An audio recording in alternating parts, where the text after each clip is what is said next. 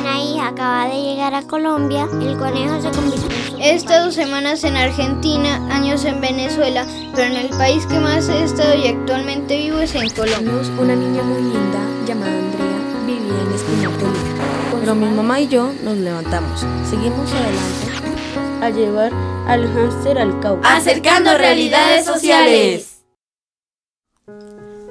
Una familia unida, escrito por Sabrina San Pedro. Había una vez una niña que vivía en Venezuela con su mamá, su papá y su hermana que se llamaba Chari. Las cosas que le gustaban a Chari eran su casa, el día de su bautizo, ir a donde su madrina para saludarla, ver a Belita, la perrita favorita de la niña, y Chari. Y ver a Zeus, el perrito de donde trabajaba la mamá de las dos.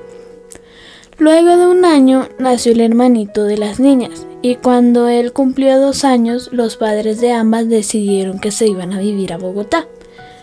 Cuando llegaron no tenían dónde vivir, y el papá le pidió al primo que los dejara quedar en su casa hasta que encontraran algo.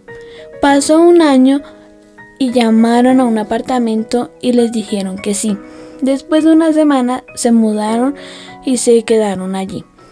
Desde su primera mudanza pasaron cuatro años y llegó una prima y el apartamento les estaba quedando chiquito, pero llamaban y llamaban y no los aceptaban en ningún otro sitio. Pasó otro mes y todavía no los aceptaban. Luego una prima les avisó de un apartamento y recomendó al dueño y les preguntó si ellos se podrían mudar.